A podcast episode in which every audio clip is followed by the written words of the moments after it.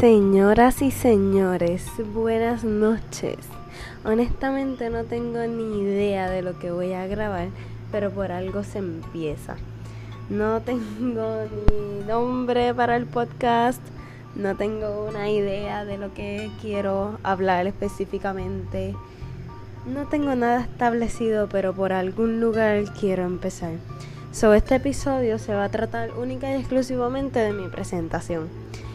Yo soy Nicole Figueroa, soy de Puerto Rico, tengo 21 años.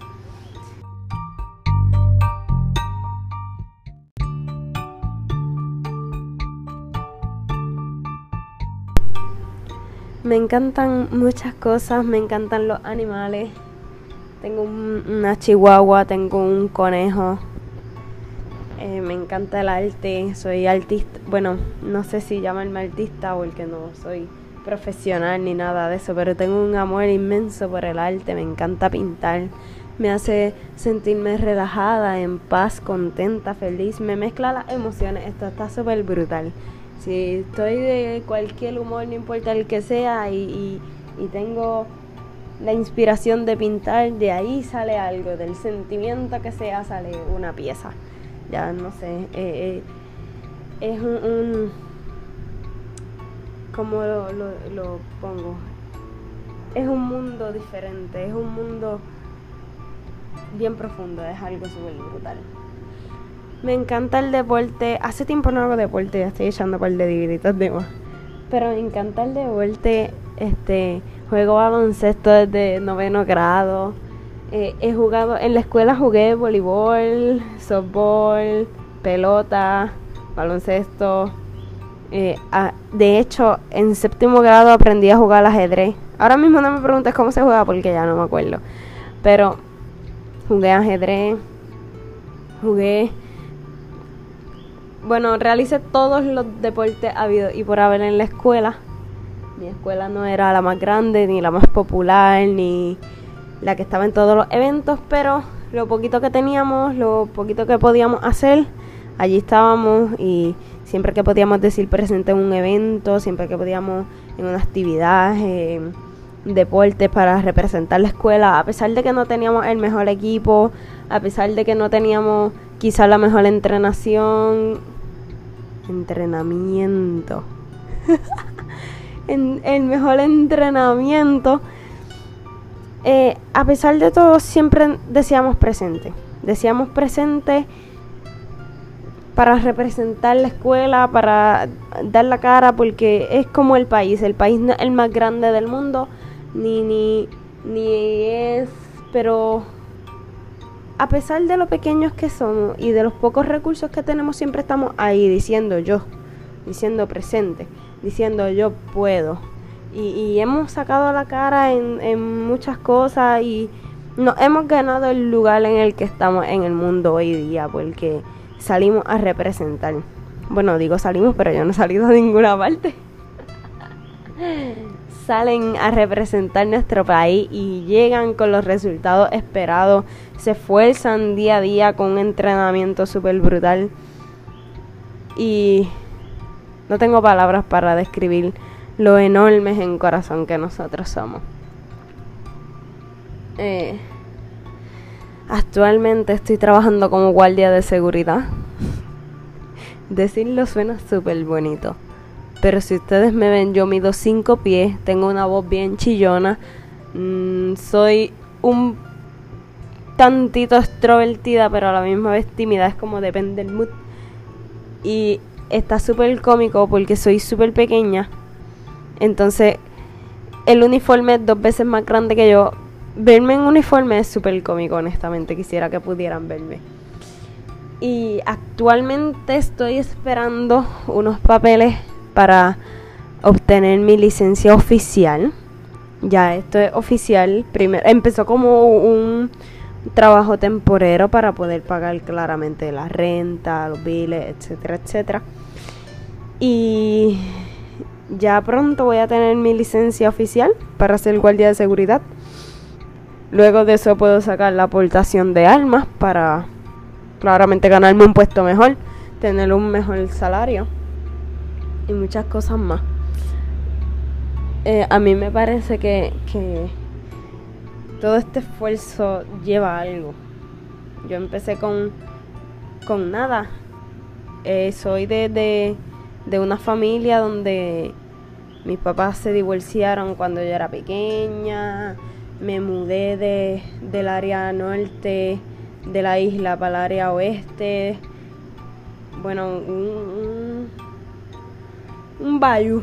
Eso estuvo horrible acostumbrarme al campo, yo soy de eh, crecí en la ciudad y acostumbrarme al campo, eso fue algo bien difícil. Lo más difícil que me ha pasado fue eso.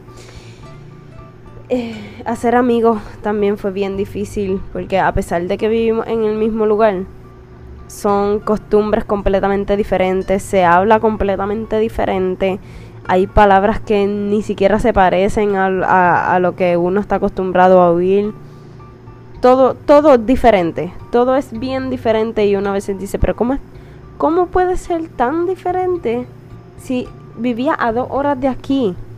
Yo era en el mismo, en el mismo país, en el mismo lugar, es todo tan raro. Y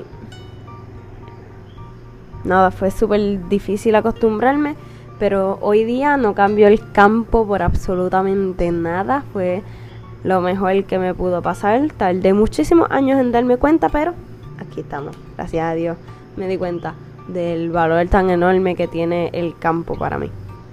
Estudié en una escuela agroecológica, lo que significa que todos los años tenía que coger la clase de agricultura. Y claramente los primeros años en intermedia la detestaba como todo estudiante, o la mayoría odiaba la clase, pero era muy hábil en ella. La odiaba, pero tenía muchas habilidades en, la clase. Sabía muchas cosas, retenía la información más fácil que en otras clases. Y al final de, los años, los últimos años de la escuela, los de ahí, le cogí cariño a la agricultura le cogí cariño a la agricultura. No sé si fue porque me la respetaron por boquinari durante tantos años, pero le cogí un cariño enorme. Y en los sitios donde he vivido, no tengo la oportunidad de crear un huerto, ni de crear ningún sistema hidropónico, ni, ni, ni nada, nada. He vivido en apartamentos y no tengo la oportunidad de crear ningún jardín, ningún cultivo y absolutamente nada y es bien frustrante porque sé demasiado y tengo que guardarlo. Tengo que guardarlo hasta que consiga una casa que tenga un patio o, algo parecido donde yo pueda llevar a cabo mis hazañas como agricultura. Este tengo muchos muchos anotes. Tengo muchas anotaciones de, la agricultura y, y, estoy esperando con muchísimas ansias el día que pueda hacer algo al respecto. Eh, he cometido muchísimos bloopers durante el podcast. He dicho muchos disparates y eso está súper, súper cool en verdad porque siempre uno piensa como que ah, esto de grabar está súper fácil, eso un segundo, pero cuando estás aquí cuando te toca hablar, cuando te toca, cuando te toca poner todo tu, tu no esfuerzo, como que sino fluir para que, para que te salga fluido, pues es un poco más difícil, es un poco más complicado porque ahí uno está como que esforzándose para que las palabras te salgan bien, para que no se escuche mal, que no haya sonido alrededor, tú sabes, reducción, qué sé yo. Y esto es un peo, en verdad, es un peo, es bien difícil es difícil, es como complicado, porque uno piensa que es súper fácil y a la hora de la verdad pues no es fácil nada. Pero aquí estamos, dándole duro, porque vamos a... Quiero, quiero seguir aquí y estoy intentando no dejar espacio en blanco y siento que he dejado tantos espacios en blanco. Pero es el primero, es el primero, estamos de prueba, de prueba. Todavía ni siquiera sé cómo se va a llamar el podcast, no sé nada, no sé nada, simplemente estoy dejándome fluir, estoy hablando y, y, pues simplemente hablando, hablando a ver cómo, qué, qué pienso sobre qué hacer, no sé, todo. Yo soy bien fanática de los podcasts y yo veo que siempre, o sea, veo, escucho, escucho tantas cosas y suena tan perfecto y no sé si es el, la experiencia, si es el don de ya nacer con la habilidad de hacer podcast, de hablar y, y tener un público y todas esas cosas. Pero me encantaría, me encantaría llegar allí. Me encantaría llegar lejos, me encantaría, me encantaría crecer con un podcast. Eso estaría súper brutal. Este. Ahora mismo estoy en la sala de mi casa, mi pequeña y humilde casa, de la cual me tengo que ir. Esto es un chisme. El chisme es el siguiente. Llevo un mes en mi, en mi nueva casa. Este resulta que el día que vine a llenar el contrato de mi casa, los dueños me dijeron como que estaban pensando vender la casa. Y que estaban pensando vender la casa y un peo bien grande y que pues que si pasaba pues que iban a mandar a la nueva dueña a conocernos, etcétera. Y resulta que, que pasaron dos semanas y vendieron la casa. Se la vendieron a una a la hija del dueño. Y la hija del dueño es una muchacha joven, pero es, Dios mío, no quiero hablar mal de nadie. Pero creo que tiene planes de, de vivir la casa y pues no le, no le importa mucho la, no le importa mucho la vida de los demás. Claramente, ella está por ella y pues que se fastidie el resto. Eh, resulta que casualmente nuestros vecinos es una casa de tres pisos en la primera casa de arriba de madera, vive la mamá de la nueva dueña. En la segunda casa, que es como la casa fija y la más grande, ahí viven unas personas que, ya yo conozco, unas personas que, que vienen del mismo barrio que yo y se mudaron para esta casa y no lo sabía hasta que me mudé aquí. Entonces la última casa es como tipo sótano tiene un solo cuarto, es bien pequeña, pues esa es mi casa. Eh, mi casa, pues cuando yo me mudé tenía problemitas con la luz, este, no, no funcionaban los interruptores y muchas cosas. Pero el punto es que los vecinos un día bajaron acá a hablar con nosotros y, y cuestión. Pues nos pusimos a hablar con ellos afuera y eh, estaban como que contando que, que la, la nueva dueña llegó a su casa de visita sin previo aviso. Y literalmente su saludo fue hola soy la dueña de la casa y se tienen que ir porque yo voy a vivir la casa entonces cuando ellos nos cuentan eso nos yo me asusto me asusto y yo digo entonces qué va a pasar conmigo yo no tengo dónde ir si, si, si me botan de esta casa no tengo dónde ir. Y eventualmente pasan los días y logro contactarme con la persona. Me contacto con la persona, me presento, bla, bla, bla, saludos, sí, bla, vivo aquí, etcétera, etcétera. La renta, sí, pum, pam, pim, pam. Eh, sus palabras son las siguientes. Por el momento, no tienes que irte. Tu contrato dura seis meses. Por el momento no te tienes que ir, pero si en algún futuro yo necesitase la casa, voy a tener que pedirte que te vayas.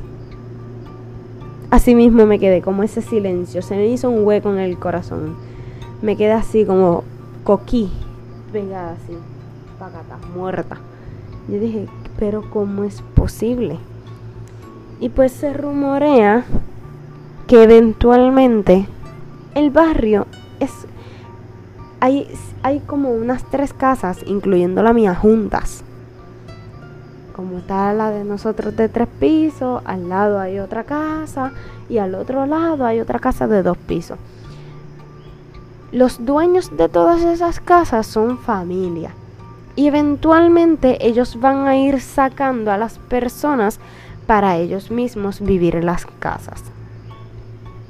Entonces ahora estoy yo en la crisis de conseguirme una, una nueva casa. Porque me voy a quedar en la calle más pronto de lo que, de lo que se espera. Y está, está difícil, está difícil. Ah, ok, ¿qué más puedo decirle? Ya terminé el chisme de la casa, ahora voy a contarle de mi de mi sueldo. Mi sueldo es bien trilly. Cobro quincenal y no me da ni, ni para comprarme un chicle. Ni para comprar Creo que me endeudé muy joven. Tuve que tomar la decisión de irme a vivir sola, tenía un novio. Eh, mi novio lo botaron de la casa. A mi novio lo botaron de la casa y él se fue a vivir con una vecina. Una vecina que nosotros teníamos en común nos criamos con ella básicamente y nosotros nos veíamos allí en, la casa de la vecina. Y tomamos una decisión, nos sentamos a hablar un día los tres y, hablamos y qué sé yo. Entonces, pues como estábamos en el tirijala de si estábamos o estábamos juntos, pues la cuestión de que pues era un poco difícil, a él lo habían votado, yo tenía que buscar dónde irme porque yo vivía en un apartamento y ese apartamento ya lo iban a entregar. El apartamento estaba a nombre de mi mamá, lo iban a entregar, etcétera, etcétera. Nos fuimos a vivir juntos, así rápido. Ya el primer, segundo mes de estar juntos, nos fuimos a vivir juntos. Al primer, segundo mes, perdóname, de tener una relación, nos fuimos a vivir juntos. Creyéndonos, tú sabes, dioses, dioses del Olimpo.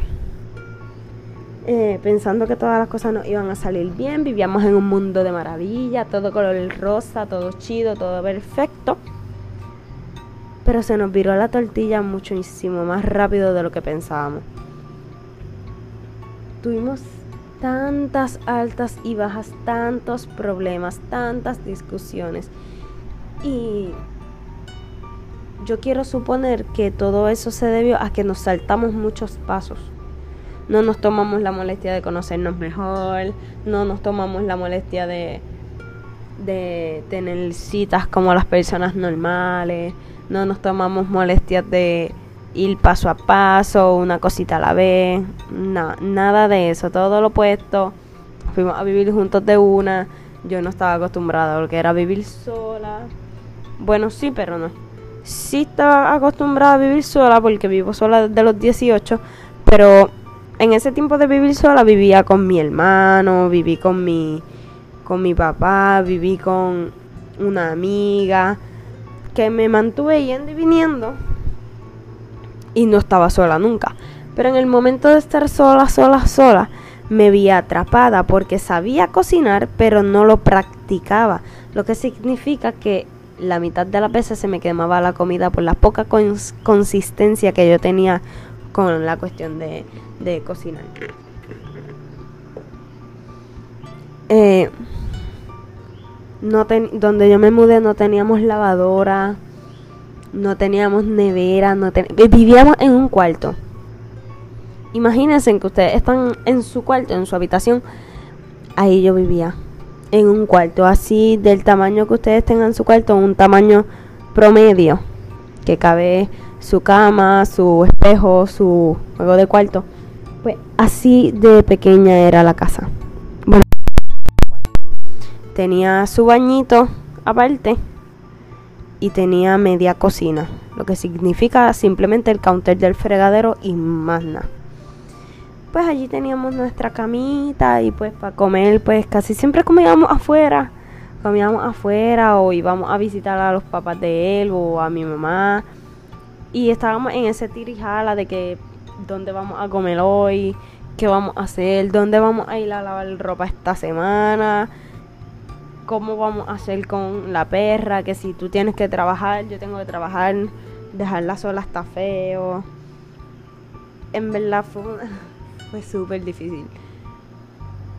A los tres meses, a los dos meses él dejó el trabajo. Y a los tres meses a mí me botaron del mío.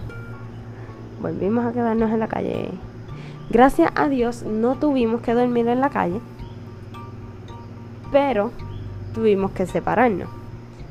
Él, pues obviamente su mamá los recogió y a mí pues era más difícil que me recogiera alguien. Logré conseguir para dónde irme, me fui con una amiga mía. Eh, y ya estuvimos así un tiempo hasta que mi mamá nos prestó el apartamento de nuevo, no lo había entregado todavía y nos fuimos a vivir para allá. Nos fuimos a vivir para allá. No, mentira, nos fuimos a vivir con mi abuela. Nos fuimos a vivir con mi abuela y también fue una experiencia bien horrible porque mi abuela, mi abuela es, de carácter bien fuerte, mi abuela es bien aborrecida, bien amarga. Y, fue, fue difícil.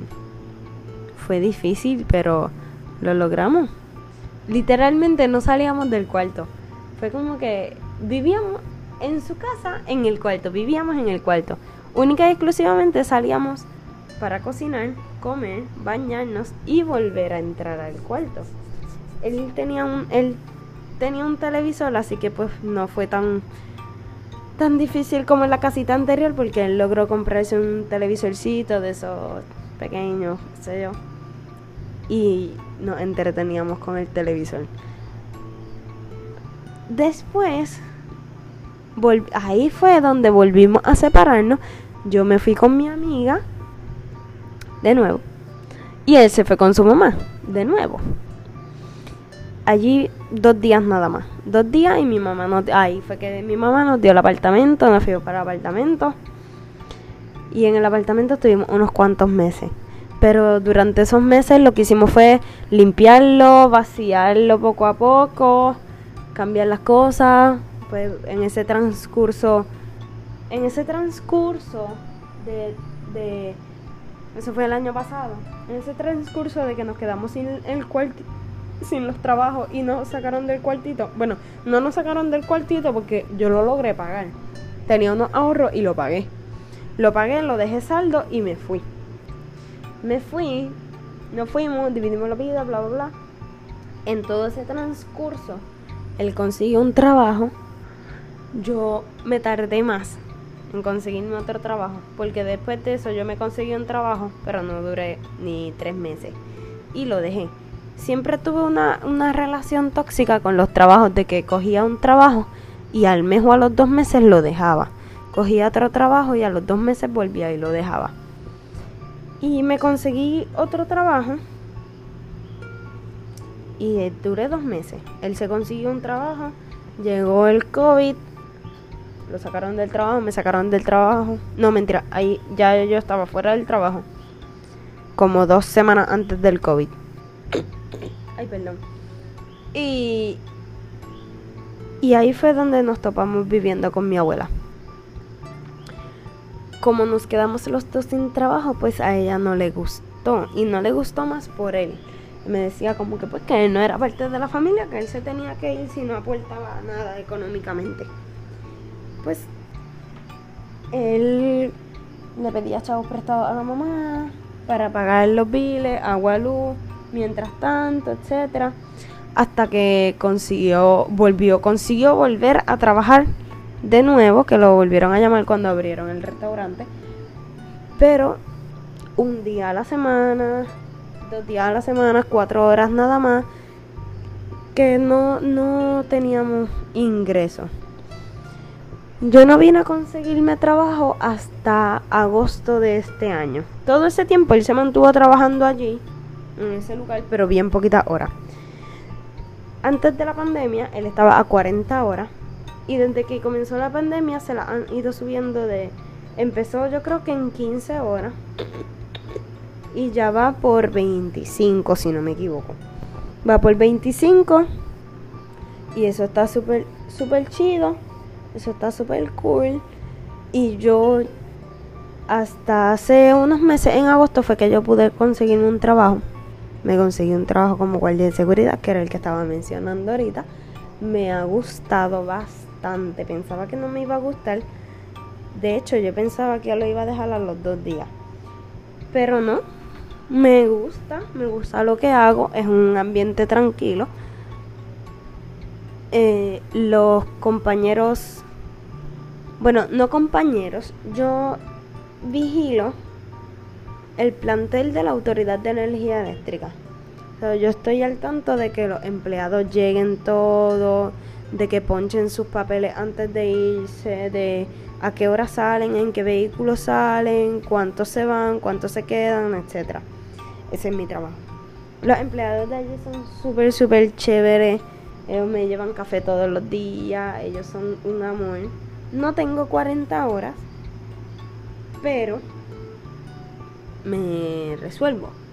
Tengo, ok, tengo 32 horas a la semana y cobro 15, ¿no? Son cobro 64 horas. Que no me encanta porque las personas piensan que el hecho de cobrar quincenal tú cobras más. Pero no cobras más, cobras lo mismo. Lo único que los tienes los dos cheques en uno. Y pues, no sé, no sé cuál es la diferencia. Para mí es lo mismo, lo único que tienes los dos cheques el mismo día. Entonces, todo está súper chido porque me gusta el trabajo. Ya él está subiendo de hora. Y todo está súper cool. Creo que con esta introducción todo, todo va fluyendo bastante bien. Me agrada.